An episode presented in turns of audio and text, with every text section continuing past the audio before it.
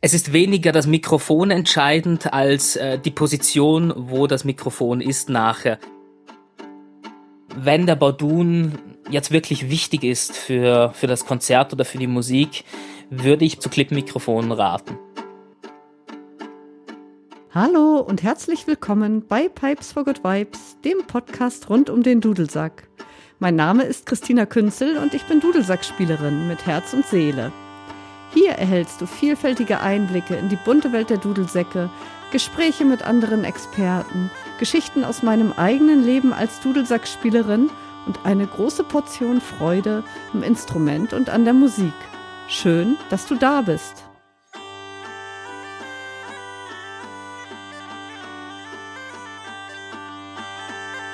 In dieser Podcast-Folge widmen wir uns einem Thema, zu dem in der Dudelsack-Szene immer wieder Fragen auftreten. Und zwar geht es um die Mikrofonierung von Dudelsäcken. Dafür habe ich Franz Christian Schaden zu Gast. Herzlich willkommen. Hallo in die Runde. Hallo Christina. Danke, dass ich hier sein darf heute. Ja, sehr gerne. Schön, dass du da bist. Franz, du bist selber Dudelsackspieler und du bist Tontechniker und arbeitest am Luzerner Theater in der Schweiz. Deine Abschlussarbeit hast du ganz dem Thema der Live-Mikrofonierung von Dudelsäcken gewidmet. Und heute möchten wir uns mal ganz grundlegend um die richtige Mikrofonierung von Dudelsäcken kümmern. Denn in den letzten anderthalb Jahren wurde das Thema ja für viele Dudelsackspieler, die das auch sonst nicht benötigen, immer wichtiger. Ich sage nur Online-Kurse, Online-Unterricht und ja, vielleicht mal ein Video aufnehmen. Ganz kurz vorab, gibt es einfach mal Grundsätzliches, was wir so bei der Mikrofonierung von Dudelsäcken beachten können? Ja, es gibt eine ganz äh, etwas ganz Grundsätzliches. Ähm, das ist so meine Philosophie, wenn ich an das Mikrofonieren eines jeglichen Instrumentes rangehe es ist weniger das Mikrofon entscheidend als äh, die Position, wo das Mikrofon ist nachher, weil jedes Instrument hat so seine Abstrahlcharakteristiken, Abstrahleigenschaften, dass tiefe Töne an einem bestimmten Ort abgestrahlt werden, dass hohe Töne gerichtet irgendwo abgestrahlt werden. Und hier ist es eben wichtig zu wissen, wo klingt mein Instrument wie. Und wenn ich weiß, dass mein Instrument an dieser Position äh, am besten klingt. Die Spielpfeife zum Beispiel ähm, vor den Grifflöchern zwischen Ober- und Unterhand, am, am homogensten die Töne nicht unterschiedlich laut, dann ähm, kann ich dort jegliches Mikrofon positionieren und bekomme eigentlich immer einen, ja zumindest einigermaßen guten Klang. Klar ist natürlich auch, dass wenn ich ein Mikrofon für sagen wir zweieinhalbtausend Euro habe, das natürlich ein bisschen besser klingen wird, wie jetzt sagen wir ein Mikrofon für 80 Euro. Aber mhm. ich würde jetzt mal sagen, für so etwas wie einen Online-Unterricht ähm, ist es wirklich egal, was für ein Mikrofon man da hat, solange es bauarttechnisch ähm, geeignet ist. Das heißt, äh, also wenn man jetzt daran geht, sein eigen, sich zu mikrofonieren, seinen Dudelsack zu mikrofonieren, dann heißt es erstmal ausprobieren. Wie klingt er am besten? Also ich hole mir erstmal ein Mikrofon vielleicht nicht das Allerwilligste, sondern etwas, ja, irgendeins wahrscheinlich, was ich irgendwie anschließen kann an den Rechner. Aber da ist ja schon das erste Problem für viele Dudelsackspieler. Wie schließe ich so ein Mikrofon an den Rechner an? Ja, das Anschließen ähm, ist so eine Sache, da gibt es ja inzwischen mehrere Möglichkeiten. Entweder ich habe ein sogenanntes USB-Mikrofon, das schließe ich ganz einfach über den USB-Port an meinen Rechner an, muss vielleicht noch Treiber installieren, aber das war es dann. Wenn wir dann zu den klassischen Mikrofonen gehen mit äh, XLR-Anschluss, das sind diese großen 3-Pin-Anschlüsse, ähm, dann brauchen wir natürlich Zusatzequipment, um das anzuschließen. Da brauchen wir entweder ein kleines Audio-Interface oder ein kleines analoges Mischpult mit ein oder zwei Kanälen. Okay. Gut. Und wenn man das dann alles hat, wenn man sich das dann besorgt hat, dann probiert man aus für sich? welche Position am besten ist an der Spielpfeife? Oder kannst du grundsätzlich sagen, für Schäferpfeife geht zum Beispiel das oder für Hümmelchen hat sich das bewährt? Kannst du da schon was in die Hand geben? Also es gibt so eine grobe Position für Spielpfeifen, die eigentlich immer gut klingt. Ähm, du hast ja anfangs erwähnt, dass ich meine eine wissenschaftliche Arbeit zum Thema Mikrofonierung von Dudelsäcken geschrieben habe. Das war allerdings äh, für Studiomikrofonierung, nicht für Live-Mikrofonierung. Oh, allerdings sind diese beiden, das ist überhaupt kein Problem, die beiden Mikrofonierungen unterscheiden sich zumindest, was die Spielpfeife äh, anbelangt, nicht großartig voneinander. Äh, ich habe damals ähm, am, an der Schäferpfeife das Ganze getestet. Und ich hatte einen wunderbaren Dudelsack-Spieler und Dudelsack-Bauer bei mir im Studio, äh, Thorsten Tetz. Grüße an dieser Stelle an dich, Thorsten, ähm, der mich bei meiner äh, wissenschaftlichen Arbeit dort unterstützt hat und eben als Spieler vor Ort war, während ich mikrofonieren konnte. Ähm, für die Spielpfeife ist einfach grundlegend rausgekommen, was ich mir schon äh, von anderen Orchesterinstrumenten gedacht habe. Ähm, zwischen der Ober- und der Unterhand äh, auf die Grifflöcher gerichtet klingt eine Spielpfeife eigentlich nie schlecht. Mhm. Zwischen Ober- und Unterhand. Genau, das heißt, okay. ähm, sagen, ja, zwischen Ober- und Unterhand, das ist so die Position, die man auch gerne für andere Holzbläser, wie zum Beispiel Klarinette und Oboe nimmt. Mhm dort äh, ist der Klang der Spielpfeife einfach am, am homogensten. Wenn ich die Spielpfeife unten am Trichter zum Beispiel mikrofoniere, man kennt das hin und wieder von, von größeren Bands, dass sie eben ein Clipmikrofon unten an die Spielpfeife hinmachen. Sehr gern sieht man das auch bei großen äh, Mittelaltersäcken, diese Marktsäcke. Mhm. Ähm, unten an der Spielpfeife habe ich hauptsächlich diese, diese hohen Töne, die Obertöne und dadurch klingt natürlich der ganze Klang nachher schrill. Ähm, mhm. Die Schäferpfeife klingt ja von sich aus schon ein bisschen, bisschen schriller, wie jetzt sagen wir ein, ein Hümmelchen, eine Sackpipper oder auch ein Marktsack. Und da muss ich diese, ja, ich würde jetzt nicht gerade negativen Klangcharakteristiken, eher ähm, etwas nervig auf die Dauer, äh, muss ich ja nicht auch noch verstärken. Also schaue ich, dass ich einen einen ausgewogenen Klang von den Tönen her kriege, dass die hohen Töne auf der Spielpfeife ebenso wie die tiefen Töne auf der Spielpfeife einigermaßen gleich laut sind. Und das ist eben diese Position zwischen Ober- und Unterhand. Wenn man das jetzt allerdings selbst noch ein wenig, ähm, ich sag mal, pimpen möchte oder, oder die Position ein bisschen perfektionieren, dann kommt man nicht darum rum, dass man entweder selbst mit dem Mikrofon ähm, ein bisschen rumprobiert und rumexperimentiert. Gehe ich jetzt fünf Zentimeter nach oben, fünf Zentimeter weg, zwei nach unten. Oder man sucht sich Hilfe und äh, fragt einen anderen Dudelsackspieler, ob er vielleicht mal ähm, das eigene Instrument spielen kann. Und dann geht man mit dem Ohr um das Instrument und hört einfach mal hin, wo klingt das Instrument für mich besser. Mhm. Das sind so die zwei Möglichkeiten. Das machen wir zum Beispiel im Tonstudio auch relativ oft, wenn wir uns nicht sicher sind, wo positioniere ich jetzt ein Mikrofon an einem Instrument, weil ich mit dem Instrument noch nie gearbeitet habe. Ähm, dann lässt man den Spieler oder die Spielerin einfach mal ein, zwei Stücke spielen und läuft das Instrument ab, hört mit dem Ohr hier hin, dorthin und sucht sich dann die Position aus, von der man findet, das ist die Position, von dort will ich das Instrument abnehmen. Ja, ganz kurz noch zu dem Thema Online-Kurse. Also ich komme mal wieder darauf zurück oder Online-Unterricht oder was auch immer.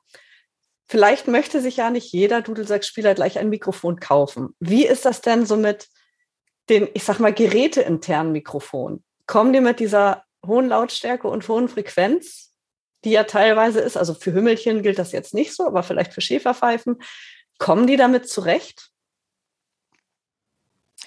Also zurechtkommen tun die Mikrofone alle irgendwie. Theoretisch könntest du das auch mit dem Handy-Mikrofon machen und dort einfach äh, daneben legen und äh, über das Handy nachher die, äh, was auch immer du für eine Konferenz-App verwendest, äh, laufen lassen.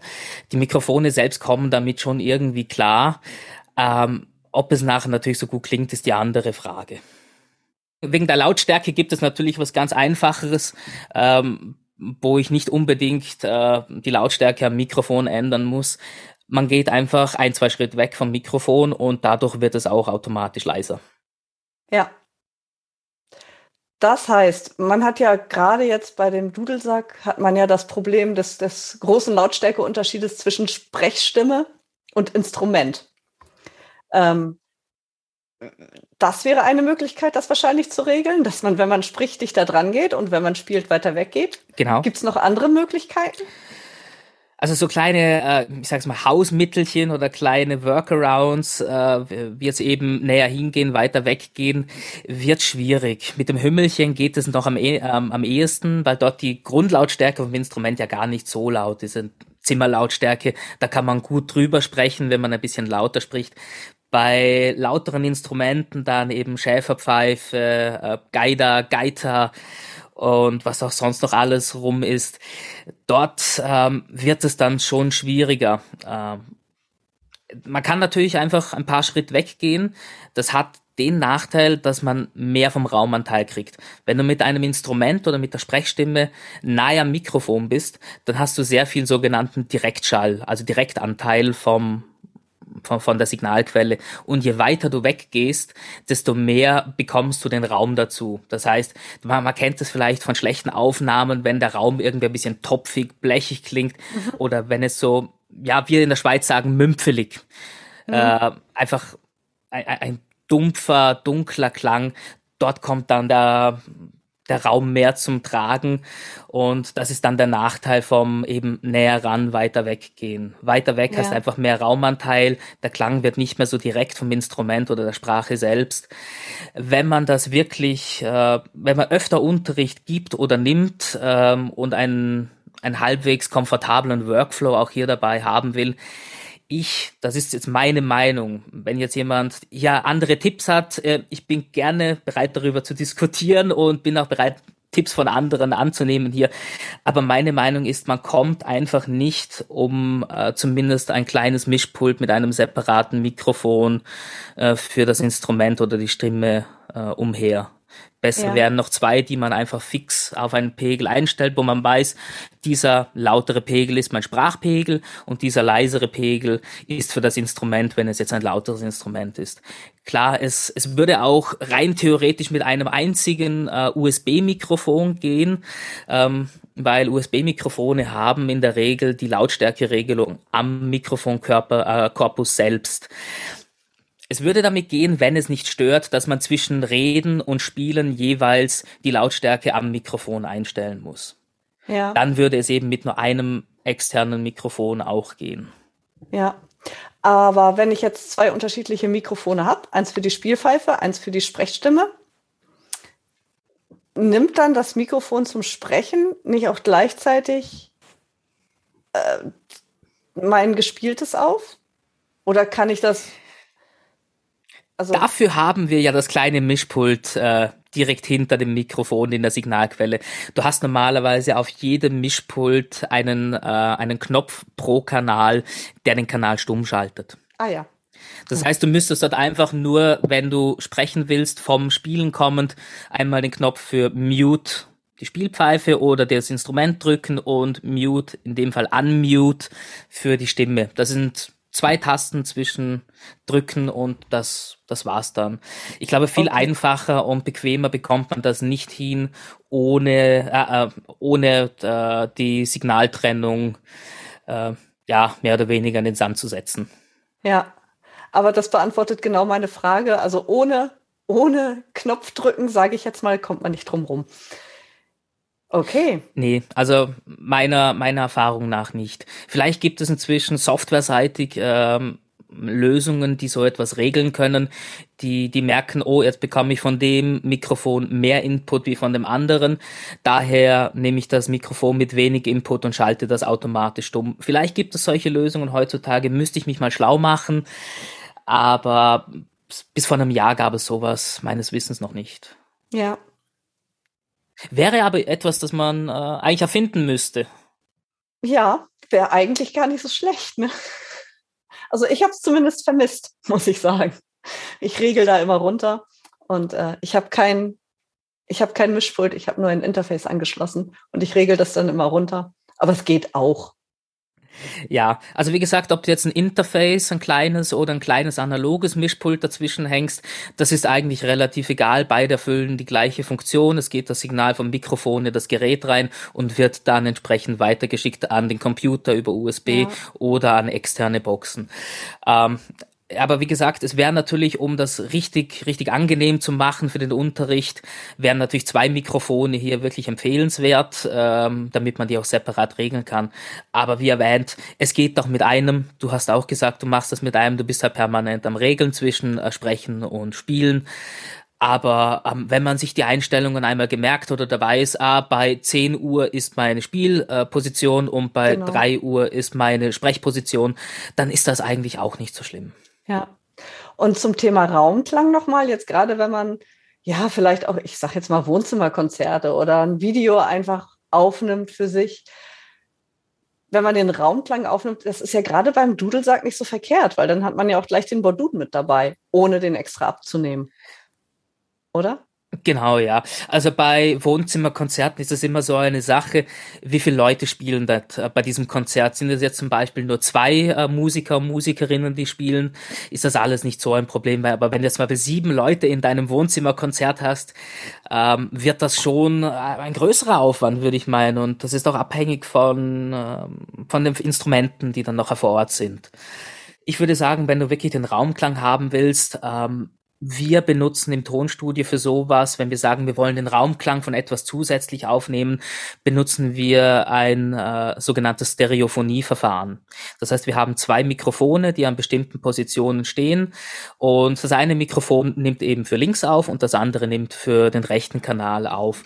Und ähm, damit bekommt man eigentlich einen relativ guten Raumklang ab. Ähm, dieses Verfahren für die etwas technisch versierteren, die Interessierten, nennt sich AB-Stereophonie.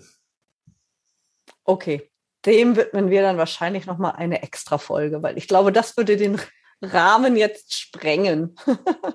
Ja, also, also gerade Mikrofonierung und im Bereich Mikrofonierung, äh, die, die Stereo-Mikrofonierverfahren, ähm, die sind sehr, sehr umfangreich. Da gibt es ja nicht bloß eines AB, da gibt es jetzt, äh, ich weiß nicht, wie viel es insgesamt gibt, aber auf der Stelle würden mir, glaube ich, sechs, sieben Stück einfallen äh, die alle unterschiedliche Anwendungsbereiche haben, ähm, unterschiedliche Stärken, unterschiedliche Schwächen. Aber mhm. da können wir uns gerne nochmal äh, genauer unterhalten und dann bereite ich dort nochmal etwas vor dafür. Okay. Gut. Ähm, noch einmal zur Live-Mikrofonierung von den Dudelsäcken. Also genau. Wohnzimmerkonzerte hatten wir ja gerade schon angesprochen. Aber was ist jetzt, wenn man, ich sag mal, größere Bühnen oder auch eine Außenbühne bestellt oder bespielt? Also größere Bühnen meine ich jetzt, ein Theater ist ja meistens ein, oder auch ein kleines Theater ist ja schon größer als ein Wohnzimmer. Dann reicht der Raumklang ja vielleicht auch nicht mehr für den Bordun aus. Dann muss man ja den auch noch extra abnehmen. Richtig? Ja, das ist richtig. Ähm, wobei ich möchte gleich hier einfangs mal erwähnen, man muss hier, glaube ich, ein bisschen unterscheiden, dass live nicht gleich live ist, wie du auch schon gesagt hast. Ein Wohnzimmerkonzert ist nicht ein Konzert äh, in einem Theater oder in einem Konzerthaus. Ähm, das kommt, äh, wir haben je nachdem, was für eine Live-Situation wir haben, wenn wir sagen, wir haben eine Live-Situation in einer, ich sage mal, Gemeinschaft, in einem Gemeinschaftssaal für einen Ball, ähm, dann haben wir eine eher unkontrollierte akustische Umgebung, weil sehr viel äh, Geräusche und Lärm vom Saal auf die Bühne kann. Während, äh, während einer, einem Konzert in einem Theater, in einem Konzerthaus haben wir eine sehr, sehr kontrollierte Situation. Die Leute sitzen dort normalerweise, mhm. Äh, sagen kein Wort, applaudieren maximal äh, dazwischen und ähm, die Mikrofonierungen für, sagen wir, eine unkontrollierte Live-Situation und eine kontrollierte Live-Situation sind natürlich etwas anders. Aber das betrifft in erster Linie die Auswahl der Mikrofone und auch das ist abhängig vom Haus, wo man spielt oder der Location. Manche äh, Locations haben einen Schrank voll Mikrofone, wo du dir denkst, ja, was dort jetzt an Mikrofonen rumliegt, dafür könnte ich mir einen Maybach kaufen oder einen Ferrari. Und andere Häuser, die kommen mit den ganz gewöhnlichen Schuhe SM57 und SM58 aus und haben vielleicht noch ein, zwei ein bisschen bessere. Und ja. das ist genau das Thema, was ich anfangs erwähnt habe. Es kommt nicht so sehr darauf an, was für ein Mikrofon du verwendest zum Mikrofonieren, sondern eben, wo du es platzierst. Ja. Und daher würde ich sagen, für Dudelsäcke, ähm, also ich persönlich würde jetzt äh, für, für meine Instrumente ein Clip-Mikrofon nehmen, aber auch nur, weil ich die schon habe. Wenn ich allerdings auch angewiesen bin auf die Mikrofone einer Location, dann würde ich sagen ein SM57. Das ist ein ganz ein klassisches Instrumentenmikrofon, das für fast jedes Mikrofon, äh, für jedes Instrument äh, irgendwie äh, verwendbar ist. Und das gibt es auch inzwischen schon über 50 Jahre. Das ist, mhm. Das ist einfach Standard in jedem Veranstaltungsbetrieb und Haus. Und mit einem SM57 für die Spielpfeife eben, die erwähnte zwischen, zwischen beiden Händen, zwischen Ober- und Unterhand und einem weiteren Mikrofon für den Bordun. Wobei hier ist natürlich die Frage, wie bewege ich mich auf der Bühne? Das ist natürlich ein genau. ganz ein entscheidender Punkt. Sitze ich starr hier, wie, wie versteinert, was in den seltensten Fällen äh, vorkommt, ja. außer ich bin wirklich nervös und aufgeregt. Und äh, ja, aber in so einem Fall, ich glaube, da würde ich auch gar nicht auf die Bühne gehen, wenn ich noch so nervös bin, dass ich, dass ich stockstarr bin. Äh. Ja. Und dann haben wir eben äh, die nächsten, äh, die Sitzenden, die dabei mitgrooven. Das kennen wir alle, wenn es richtig toll ist auf, der, auf dem Ball und man selber spielt. Du kommst nicht umher und mitzugrooven oder mit dem Fuß mit äh, den Takt mitzuklopfen. Du bist irgendwie immer in Bewegung. Genau. Bei der Spielpfeife geht das ja noch einigermaßen, weil hier der Abstrahlbereich recht groß ist. Ähm, beim Bardun allerdings wird es dann schon etwas schwieriger, wenn man viel nach vorn und hinten bewegt, dann hört man nachher, wenn der Bordun einfach lauter leiser wird, wenn du mhm. nicht mehr, nicht mehr schön zum Mikrofon positioniert bist damit. Mhm. Drum, wenn der Bordun jetzt wirklich wichtig ist für, für das Konzert oder für die Musik, würde ich beim Bordun auf äh, zu, zu, zu Clip-Mikrofonen raten. Ja. Damit hast du eben das, das, das Problem gelöst, du kannst dich bewegen, ähm, du hast immer die gleiche Lautstärke für den Bordun und wenn man natürlich viel Bewegungsfreiheit auf der Bühne braucht, wie man es von den großen Bands kennt, wie, äh, wen haben wir es da? Schampmaul, da haben wir Birgit, die Schäferpfeife spielt, die auch, sie mhm. bewegt sich immer sehr viel über die Bühne, wie ich sie noch in Erinnerung habe von Konzerten. Für solche Situationen wird man dann nicht umhin kommen, Funkstrecken und Clipmikrofone zu verwenden. Ja. Also es ist also immer die Frage, wie bewege ich mich auf der Bühne? Bewege mhm. ich mich viel, bewege ich mich wenig, möchte ich volle Bewegungsfreiheit haben und auf das hin kann man dann sagen, hier Clipmikrofone oder ein stationäres Mikrofon auf dem Stativ. Aber für den Standardgebrauch, wenn wir sagen, wir spielen einen Ball und ich muss nicht über die Bühne reden, äh, rennen, nicht reden, dann ähm, wird's eigentlich äh, zwei SM57 auch tun. Für ein bisschen ja. Bewegung, ein bisschen links, rechts, vor, zurück. Ähm, das sollten die eigentlich abkönnen. Ja, ich habe da noch eine Frage ganz aus persönlichem Interesse, gerade weil du es so erwähnt hast. Ich selber verwende auch ein Anschlittmikrofon, aber ich wechsle während der Konzerte öfter mal meine Spielpfeifen oder die Dudelsäcke. Das heißt, von der Standardstimmung GC spiele ich auch mal die tiefere DG. Und da mhm. der Mikrofonhals von dem Anklip-Mikrofon ist ja begrenzt in der Größe, sag ich mal, in der Länge. Ja, ja. Diese mittlere ja. Positionierung, die passt ganz gut für die Schäferpfeife. Also dafür ist der Hals noch super. Bei der, bei dem Tief D-Sack allerdings wird es dann schwierig. Und da merkt man das dann schon. Da muss ich dann Abstriche machen, dass die tieferen Töne leiser abgenommen werden. Ähm, weil es halt weiter oben hängt. Ja, das ist ein bekanntes Problem, das, das, das kenne ich auch. Ich habe ja früher, als ich noch mit meiner Band gespielt habe, hatten wir auch tiefe Instrumente dort drin, also ein Tief D-Sack und auch ein Tief A-Sack. Mhm. Und ähm, die ließen sich mit Clip-Mikros einfach nicht abnehmen, weil eben die Spielpfeife, wie du gesagt hast, viel zu lang ist. Äh, es gibt es gibt Möglichkeiten, dass man so einen Schwanenhals verlängert. Da muss man allerdings selber Hand anlegen oder fragt einen Elektrotechniker, der sich so mit, mit sowas auskennt, ob man dort einen längeren Schwanenhals ranmachen kann. Das heißt allerdings auch, dass ja. vermutlich die Garantie nachher flöten geht vom, ja. vom Mikrofon. Und ähm, ich würde, glaube ich, eher nicht dazu raten. Ich habe schon ähm, bei anderen Bands gesehen, dass sich äh, die Musiker, die Taschensender in Gürteltaschen äh, auf den Handrücken machen lassen und den Schwanenhals dann über, über die Hand rausreichen lassen, zum eben mit der Oberhand auf, auf die Mitte der Spielpfeife zu kommen mit dem Mikrofon. Ja. Ähm, kann man so machen, damit kannst du natürlich jeden, jeden Sack in die Hand nehmen und sofort spielen. Du brauchst bloß einen, eine Funkstrecke und ein Mikrofon und hast die Spielpfeife von jedem deiner Instrumente damit mikrofoniert. Nachteil dabei ist, ähm, man kommt vermutlich, oder ich, ich nehme es mal an, ich habe das selber noch nie ausprobiert, wie gut das geht, aber ich fürchte, dass man irgendwann sicher mal mit der Hand irgendwo anstößt und dann ist die Mikrofonposition, die man sich hier am Arm schön zurechtgebogen hat, damit der, der, die Mikrofonkapsel auch zwischen Ober- und Unterhand zielt, äh, die ist dann einfach weg nachher. Dann darf man während dem Konzert schnell probieren, das hinzurichten und dann klingt es wieder nicht gleich wie im Soundcheck. Ähm, ja. Also richtige, ein, eine richtig gute Lösung für, für tiefe Pfeifen, diese abzunehmen. Äh, das wird man vermutlich mit einem Mikrofonstativ und einem normalen Mikrofon arbeiten, wenn man nicht gerade laufen muss. Mhm. Oder, oder eben sich äh, so einen Schwanenhals bauen lassen. Mhm. Was mir gerade noch einfällt, es gibt für, es gibt längere Schwanenhalsmikrofone, allerdings sind die, glaube ich, nicht für Taschensender ausgelegt. Dann sind da solche mit, ja, was haben die, 30, 35 Zentimeter Schwanenhals. Das sind meistens so Konferenzmikrofone, wie man sie auf Podiums, äh, ja, bei, bei den Podiumsdiskussionen kennt. Ah ja, stimmt. Genau, sowas könnte man sich eventuell noch anschauen, ob das vielleicht geht. Diese Mikrofone sind allerdings im Vergleich zu den normalen Clip-Mikrofonen eher schwer vom Gewicht her. Mhm. Und da muss man sich überlegen, spricht das dafür, dass ich diese extra, ja, was sind das, 150, 200 Gramm im, im schlimmsten Fall zusätzlich am Instrument habe? Mhm. Weil es, ich habe jetzt äh, mit, äh, was heißt jetzt, äh, ich habe, ich verfolge immer wieder mal, wie, wie Thorsten Tetz und Mathis Branschke an ihren Instrumenten forschen und arbeiten und wie stolz Mathis dann immer ist, wenn das Instrument nochmal 100 Gramm leichter ja. geworden ist und so.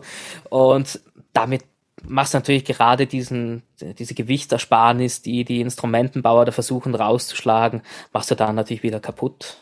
Ja, gut, das stimmt natürlich. Andererseits wiederum, ich kann beim, also ich kann auf der Bühne beim Spielen nicht stillstehen. Also für mich kommt ein Stativ einfach dann gar nicht in kommt Frage. Kommt nicht in Frage, ja. Nee. Ähm, ja, gut. Aber so muss man, so muss man für sich wahrscheinlich immer das kleinere Übel wählen. Da ist ja jeder auch ja. unterschiedlich. Also eine eine bekannte, bekannte Mittelalterband aus Deutschland hatte eben diese, diese Handsender am Handgelenk montiert, Kit. Und ich habe mal nachgefragt, von wem sie ihre Mikrofone haben, weil das hat ausgeschaut wie, wie, wie selbst gebaut. Und ich wollte wissen, habt ihr das selbst gebaut? Ich habe leider dort keine Antwort bekommen, sonst hätte ich euch jetzt gerne verraten, welche Mikrofone ja. dort im Einsatz gekommen wären, wenn es, ja. wenn es denn fixfertige zu kaufen waren, weil diese wären von der Länge her für, für tiefe Spielpfeifen, auch jetzt was äh, Tief G und Tief A anbelangen würde, ja. wären die optimal von der Länge. Aber ja. Ja, Franz, vielen Dank. Also für mich sind eine Menge Fragen beantwortet. Ich weiß nicht, hast du noch Ergänzungen? Oh, ich habe hier noch ganz, ganz, ganz viele äh, Notizen gemacht. Ähm, ich dachte, wir sind jetzt ein bisschen länger am Sprechen. Aber nein, grundsätzlich ähm, was ich euch nur empfehlen kann, wenn ihr, wenn ihr mit Tontechnik äh, ein bisschen privat arbeiten wollt, lest euch ein, fragt Leute, die sich damit auskennen. Ihr könnt von mir aus auch mich fragen über Facebook, Franz Christian Schaden, man findet mich dadurch.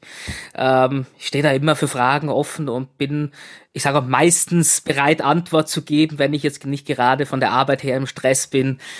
Ähm, aber ja, grundsätzlich was ihr euch einfach merken müsst, ist, nicht das Mikrofon ist entscheidend, sondern die Position. Ihr könnt ein 5000 Euro Mikrofon schlecht positionieren und ein 100 Euro Mikrofon gut. Und ich kann euch garantieren, dass das 100 Euro Mikrofon in diesem Fall dann besser klingt. Also es ist gar nicht so wichtig, dass man tausende Euros in das Equipment äh, reinsteckt günstige Analogmischpulte für eben zwei Mikrofone anschließen, damit man schön Sprache und Instrument abwechseln kann.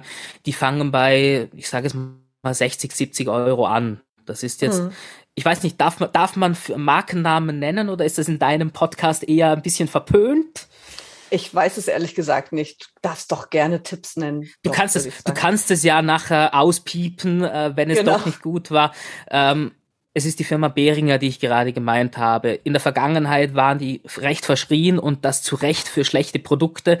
Aber inzwischen sind die Produkte doch, doch recht amtlich, muss ich sagen. Ähm, und da kann ich eigentlich nichts mehr Schlechtes über die Firma sagen, außer Nein, eigentlich nichts. Sie sind verdammt günstig und die Produkte sind gut. Also Aber ob ja. ihr jetzt bei Behringer kaufen wollt oder nicht, ist eure Entscheidung. Bei Behringer bekommt ihr halt einfach günstige Pulte für genau diese Sachen. Die, die können nicht viel, die können, die haben zwei Mikrofonvorverstärker drin und ihr könnt die Lautstärke ändern und das ist genau das, was ihr normalerweise für ja, für, für Online-Unterrichten so braucht. Wenn es nachher um Heim, ähm, um Wohnzimmer, Konzerte geht, dort sieht die Sache dann schon anders aus. Aber dort wird auch ein bisschen mehr Technik dahinter sein, wie nur zwei Mikrofone. Ja, das ist aber ja schon mal gut zu wissen, denn dann ist die Hürde einfach nicht so groß, sich vielleicht auch ein Mikrofon zuzulegen, wenn man weiß, okay, ich kriege auch schon für den schmalen Taler, sage ich mal, oder relativ schmalen Taler doch etwas, womit man arbeiten kann. Ja, also ich würde sagen, überschlagen wird man schon um die 300 Euro ausgeben müssen, wenn man okay. sich einmal von, von Grund auf ein, äh, eindecken will für ein kleines okay. Mischpult, für zwei Mikrofone, äh, fürs, ja. für die beiden Kabel dazu und äh, nachher auch zwei Mikrofonstative. Ja. Okay. Dort sind wir nachher ungefähr bei 300 Euro. Ähm, was mir jetzt aber noch einfällt, was ich vorhin noch nicht erwähnt habe, wo ich eben auch anfangs die USB-Mikrofone erwähnt habe, es gibt noch eine Möglichkeit, wie ihr mit einem Mikrofon oder sagen wir so ein, ein, Produkttyp, der euch vielleicht weiterhelfen könnte, den ihr auch nicht nur zu Hause brauchen könnt. Das sind diese mobilen Aufnahmegeräte, die man sehr, sehr oft auf Sessions sieht. Die stehen irgendwo am Tisch rum und nehmen alles ja. auf, damit man ja. das zu Hause wieder anhören kann. Ähm, das habe ich früher auch immer zu Sessions im Bulanger in Tübingen mitgebracht, wenn Mathis und Merit vor Ort waren und gespielt haben. Und ähm, nicht alle äh, mobilen Aufnahmegeräte haben so eine Funktion, dass man sie per USB anschließen kann und dann als Mikrofon äh, verwenden. Aber ich sage jetzt mal, die alle Geräte von Zoom können das. Ich glaube von äh, Olympus ebenfalls. Da müsste ich mir aber nochmal schauen. Ich bin mit den Olympus-Geräten nicht so vertraut. Aber bei den Zoom-Geräten kann ich euch sagen, die machen das. Das da kannst du das Gerät anschließen und dann dieses als, als USB-Mikrofon verwenden. Jetzt gerade benutze ich so ein Mikrofon, weil es einfach auf die Schnelle sehr, sehr angenehm ist zum Verwenden. Du musst nicht groß was einstellen. Du hast die ganzen Einstellungen am Gerät selber, hast einen Überblick über den Pegel, der rein oder rausgeht.